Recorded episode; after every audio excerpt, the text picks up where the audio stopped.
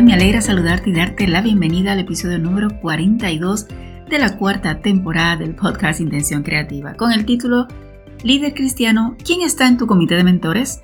Tú y yo podemos ser inteligentes, pero por más que erramos, está más que claro que sin mentores no podremos llegar muy lejos. ¿Por qué?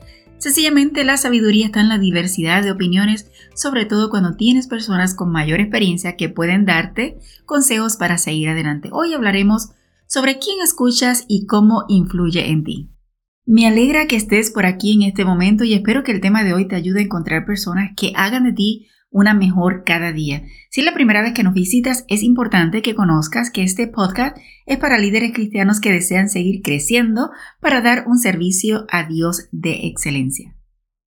Hace poco escuché algo que me gustó y decía que logras en la vida las cosas dependiendo de las decisiones que tomas pero también con el tipo de personas con que te rodeas. Y para esto tienes que cumplir con el OQP, que es Only Quality People, que si lo llevamos a español sería SPC, solo personas de calidad. Y esto me lleva a los mentores o entrenadores o como le llamamos coaches que decidimos o aceptamos a través de nuestra vida.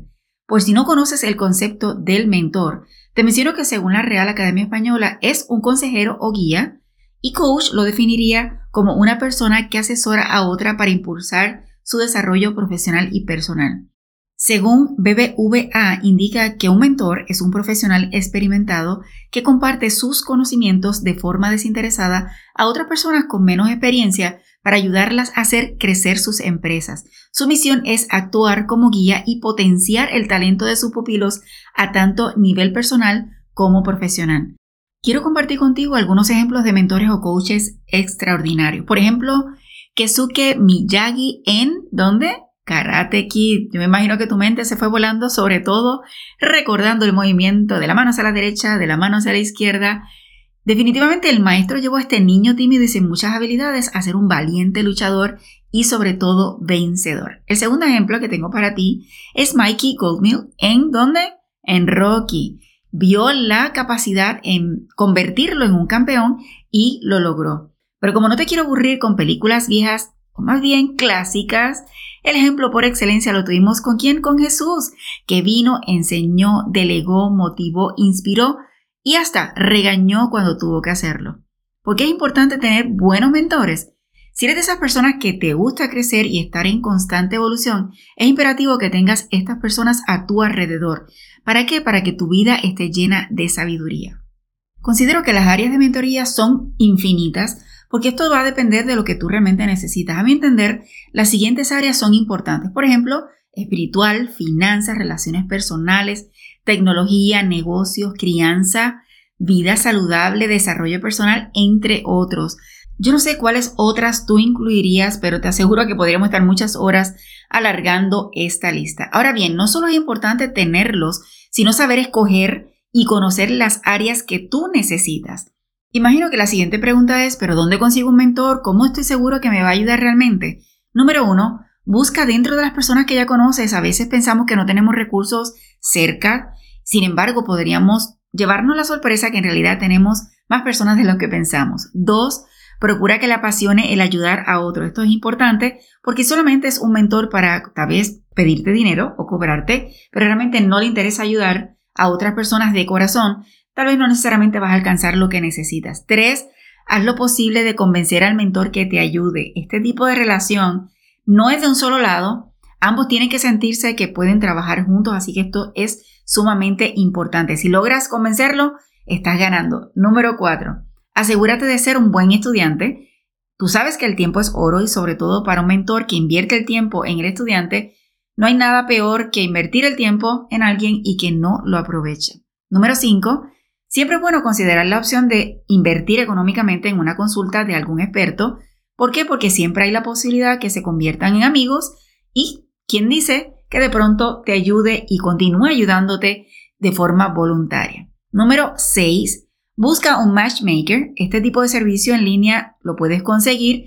Lo único que a veces tienes que asegurarte cuál es el ofrecimiento o la oferta que están dando porque tienes que cumplirla basado en eso.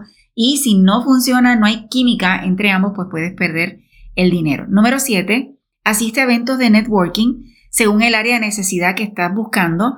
Y esto te va a ayudar a conocer personas y quizás pueda abrir la puerta a que conozcas a tu próximo mentor. Número 8. No permitas nunca que otro te imponga un mentor. Puede ser bien recomendado y que bueno, tú evalúalo, pero que no sea obligado porque esta relación debe ser realmente natural y para nada forzada. A veces se comete el error de pensar que un supervisor es un mentor o un coach.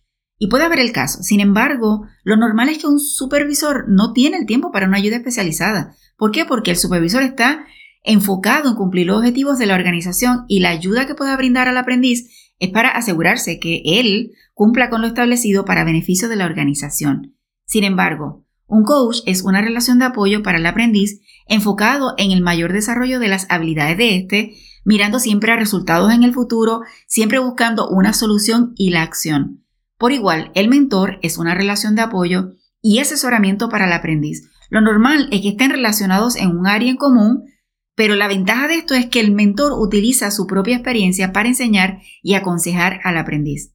Hasta aquí todo suena muy bien, pero hay una preocupación, es que si no escoges bien, vas a estar escuchando a una persona que te puede llenar la cabeza de ideas raras, hasta de creencias que puedan violentar tus principios y cambiar tu vida para mal. Y esto incluye estas amistades que llegan a la vida tal vez desde la niñez, a la universidad, en cualquier lugar, y no están alineadas a lo que realmente tú deseas ser. La realidad es que nadie lo sabe todo y siempre es bueno tener mentores o coaches en la vida, pero solo hazlo asegurándote que Dios está dirigiendo y que esa persona añadirá sabiduría bendecida en todo lo que hagas. Mi querido amigo, quiero motivarte a que hagas tu lista de las áreas que sabes que necesitas ayuda para crecer. Pon en oración este proceso y cuando las escribas, colócalas en orden de prioridades y evalúa la posibilidad de conseguir mentores para esas áreas importantes. Ora sobre esta lista y recuerda primero cumplir en buscar el reino de Dios y Él añadirá todas las cosas que necesitas. Si estás en Apple Podcast o en cualquier otra aplicación, te agradezco por la reseña y tus 5 estrellas. Te animo a tomar una screenshot de este episodio y lo compartas en tus redes sociales y chat. Recuerda presionar el botón de suscribirte para que te llegue la notificación para las próximas publicaciones y la mejor forma de crecer es compartiendo con otros lo que estás aprendiendo. Si necesitas conocer mis servicios o seguirme en las redes sociales, solo escribe arroba profesor J. Con doble S de sirviendo y te aseguro que me encontrarás. Por último, no te limites a nuevas oportunidades de aprendizaje. Recuerda que juntos podemos construir un legado de bendición.